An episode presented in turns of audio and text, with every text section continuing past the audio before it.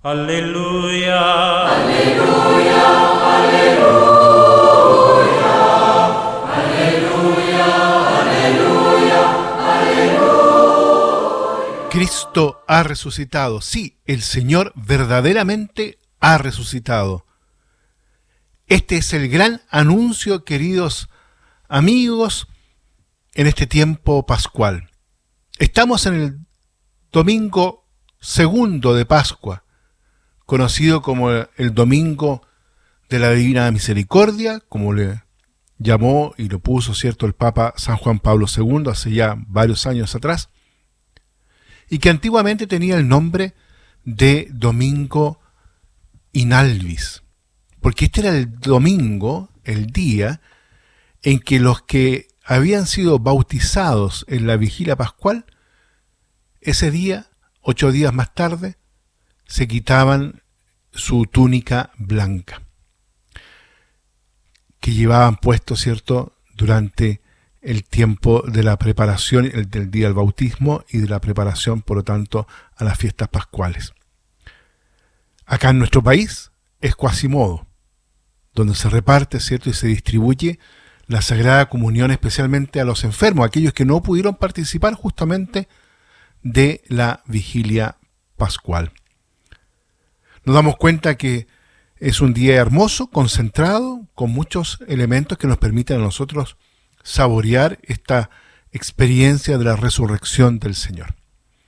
Hoy día la liturgia nos propone ahí el evangelista Juan en el capítulo 20, los versículos del 19 al 31.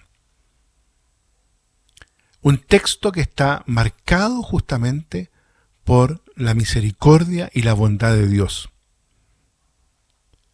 En este se narra que Jesús, después de la resurrección, visita a sus discípulos atravesando las puertas cerradas del cenáculo.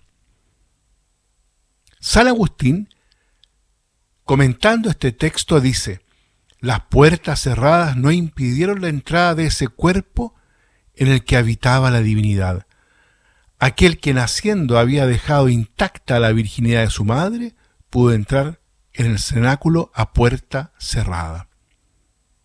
Y Gregorio Magno añade que nuestro Redentor se presentó después de su resurrección con un cuerpo de naturaleza incorruptible y palpable, pero en un estado de gloria. Jesús muestra las señales de la pasión hasta permitir al incrédulo Tomás que las toque.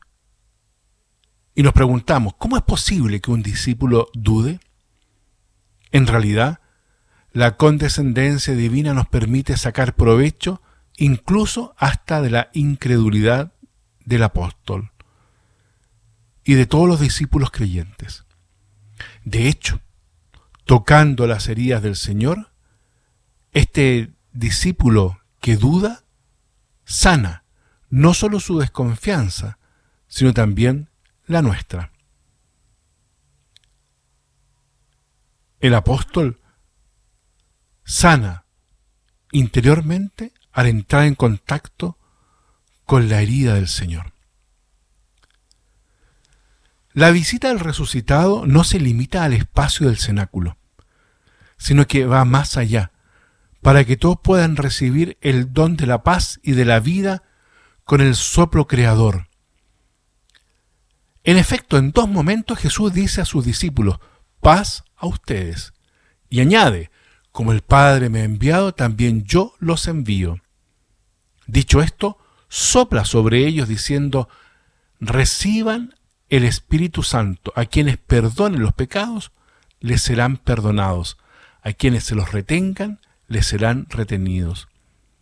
Esta es la tarea, esta es la misión de la Iglesia, una tarea permanente asistida por el mismo Espíritu, el Paráclito, llevar a todos el alegre anuncio, la gozosa realidad del amor cercano, personal, pero sobre todo misericordioso de Dios. Para que, como dice Juan, el evangelista, crean que Jesús es el Cristo, el Hijo de Dios, y para que, creyendo, tengan vida en su nombre.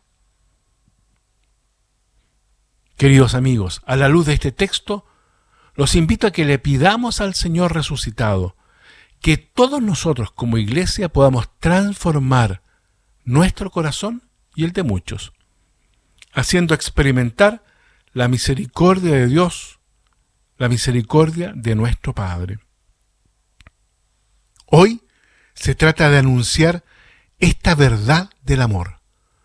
De este modo haremos cada vez más familiar y cercano al Dios de la vida, al Dios de la alianza, a quien no hemos visto quizás con nuestros ojos, pero cuántas veces lo hemos experimentado en la vida cotidiana, en personas concretas, cuando hemos experimentado su cercanía y su misericordia. Ese es el desafío de hoy. Por eso, queridos amigos, los invito entonces para que en este domingo, el segundo del tiempo de la Pascua, nos dejemos renovar, transformar por este amor envolvente y misericordioso que nos regala el mismo Jesús, que es el rostro del Padre vuelto hacia nosotros y que nos regala su Espíritu para que Él haga de nosotros hombres y mujeres nuevas, familias nuevas. Muy bien, queridos amigos, dejemos hasta aquí la reflexión y los invito entonces para que acojamos en nuestro corazón, en el centro de nuestras familias, esta verdad del amor cercano y misericordioso. Que Dios los bendiga a todos y a cada uno. Aleluya.